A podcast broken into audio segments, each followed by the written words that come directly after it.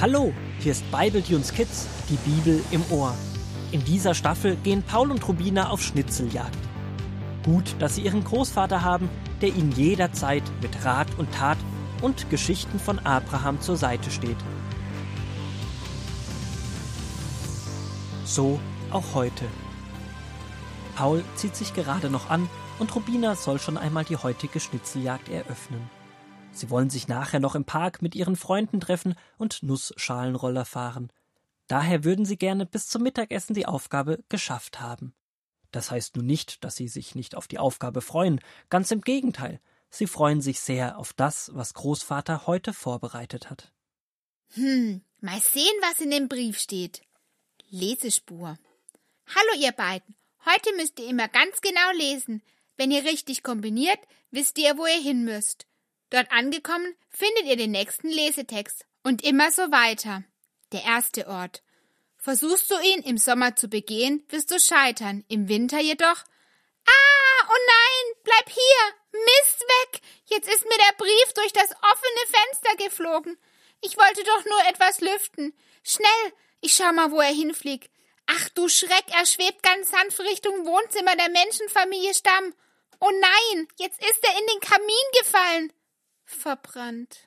Verbrannt? Was ist verbrannt?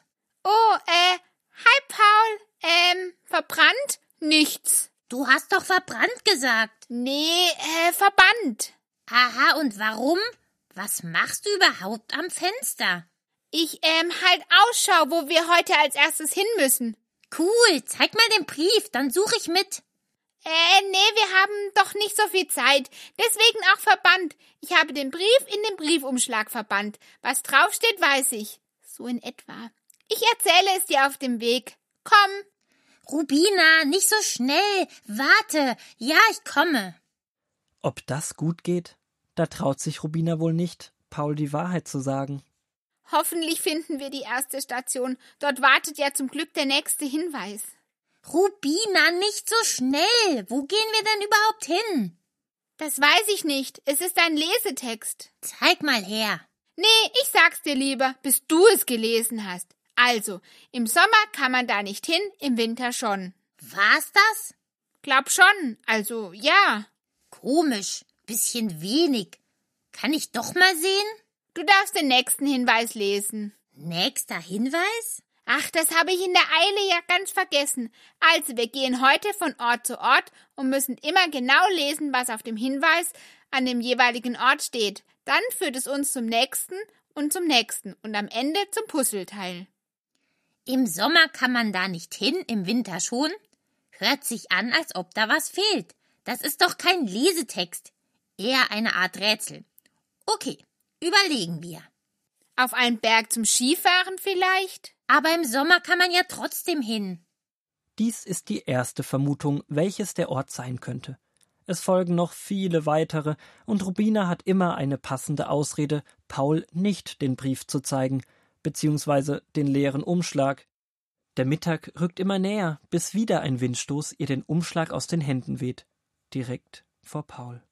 Der fühlt sich ja dünn an. Wie? Der? Der ist ja leer. Ich habe ihn verloren. Was? Wann? Noch zu Hause, als du dich angezogen hast. Der Wind hat ihn aus dem Fenster geweht und er ist unten bei der Familie Stamm in den brennenden Kamin gefallen. Ich, ich konnte nur die erste Zeile des Lesetextes lesen. Ich dachte, wenn wir erstmal den ersten Ort gefunden haben, fällt es gar nicht mehr auf.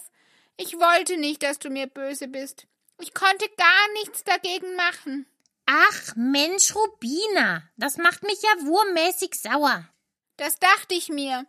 Deswegen habe ich ja auch nichts erzählt. Nein, du verstehst mich nicht. Es macht mich sauer, dass du so über mich denkst. Ich dachte, wir lösen die Schnitzeljagd gemeinsam. Auch mir hätte der Brief wegwehen können. Das ist nicht das Schlimmste. Wir hätten doch zu Großvater gehen können, um ihm zu erzählen, was passiert ist. Stattdessen sind wir wie zwei Irrwürmchen durch die Gegend gekrochen. Es tut mir leid. Beides. Dass ich nicht ehrlich zu dir war und dass ich über dich gedacht habe, dass du sauer reagieren würdest. Komm, Schwesterchen, noch ist nichts verloren. Wir suchen Großvater. Es dauert noch ein bisschen, bis sie ihren Großvater finden. Er hält gerade noch eine Andacht im Seniorenheim. Anschließend stellt er seine beiden Enkel den Älteren vor, die die drei noch auf ein Stückchen Walnusskuchen einladen. Etwas verlegen schildert ihm Rubina danach, was passiert ist. Dann schlage ich eine kleine Planänderung vor. Wir gehen gemeinsam in den Park. Noch habt ihr ja eine Stunde, bis eure Freunde kommen. Ich lese euch dann weiter von Abraham vor, und danach spielt ihr. Wenn ihr gegen vier wieder zu Hause seid, habt ihr noch genug Zeit, die heutige Schnitzeljagd zu beenden. Ich werde euch den ersten Brief noch einmal schreiben und begleite euch dann auf eurer Suche. Paul und Rubina fallen dem alten Holzwurm freudig um den Hals. Im Park angekommen, setzen sich die drei auf ihre Lieblingsbank mit schönem Ausblick und es wird aus 1. Mose 19 die Verse 1 bis 11 gelesen. Als es Abend wurde, kamen die beiden Männer, die eigentlich Engel Gottes waren, zum Stadttor von Sodom. Dort trafen sie Lot. Als er sie sah, ging er ihnen entgegen und lud sie zu sich nach Hause ein. Er backte Brot für sie und aß mit ihnen. Als sie gerade ins Bett gehen wollten, kamen viele Männer aus Sodom herbei und umringten Lots Haus. Sie verlangten von Lot Bring die beiden Fremden heraus, deine Besucher, wir wollen ihnen Böses tun. Lot trat zur Tür hinaus und sagte Tut ihnen nichts Böses, sie sind doch meine Gäste. Aber die Männer hörten nicht auf Lot. Sie sagten, Du bist doch selber bloß ein Fremder, der in unsere Stadt gekommen ist. Willst du uns etwa Vorschriften machen? Wir wollen dir noch Schlimmeres antun als deinen Gästen. Sie begannen auf ihn einzuschlagen und wollten die Tür aufbrechen. Da streckten die Engel ihre Hand aus, holten Lot zu sich herein und schlossen die Tür zu. Und die Männer draußen machten sie blind, damit sie die Tür zu Lots Haus nicht mehr finden konnten. Lot hat wohl von Abraham gelernt, was Gastfreundschaft heißt. Seine Gäste sind ihm herzlich willkommen. Und er möchte sie sogar vor den anderen Stadtbewohnern beschützen. Das geht aber mächtig schief. Er wurde verprügelt. Wer weiß, was passiert wäre, wenn Gott bzw. die Engel ihn nicht wieder ins Haus gezogen hätten. Nicht auszudenken. Ich verstehe gar nicht, was da überhaupt passiert ist. Warum stehen die auf einmal vor seiner Tür und wollen seinen Gästen Böses antun? Ihnen ging es ähnlich wie Rubina vorhin. Sie wollten nicht zeigen, dass sie einen Fehler gemacht haben. Was denn für ein Fehler? Wir wissen ja aus dem letzten Teil der Geschichte, dass Gott Sodom und Gomorra vernichten möchte, weil sie so schlecht und böse sind und mit Gott nichts mehr zu tun haben wollen. Die Menschen, die da an der Tür klopfen, wissen, dass sie sehr, sehr viel in ihrem Leben falsch gemacht haben, und vermutlich haben sie bei Lotsgästen gespürt, dass sie die Bürger genau beobachten und schauen, ob sie böse sind. Sie haben Angst, von Lots Gästen verurteilt oder bestraft zu werden. Sie haben Angst, dass ihre Schuld, die sie in ihrem Leben angehäuft haben, jetzt ihr Verderben wird. Aber damit machen sie genau das Falsche. Sie hätten, so wie ich es vorhin auch nicht geschafft habe, die Wahrheit sagen sollen. Sie hätten um Verzeihung bitten können.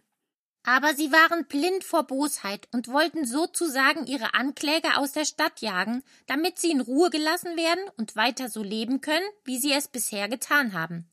Statt umzukehren und die Chance auf ein neues Leben zu nutzen, wollten sie genauso weiterleben, wie sie es bisher getan haben. Fehler zugeben ist oft schwer. Entweder ist es einem peinlich, so wie es Rubina vorhin peinlich war, oder man hat Angst vor den Folgen, wenn man etwas zugibt.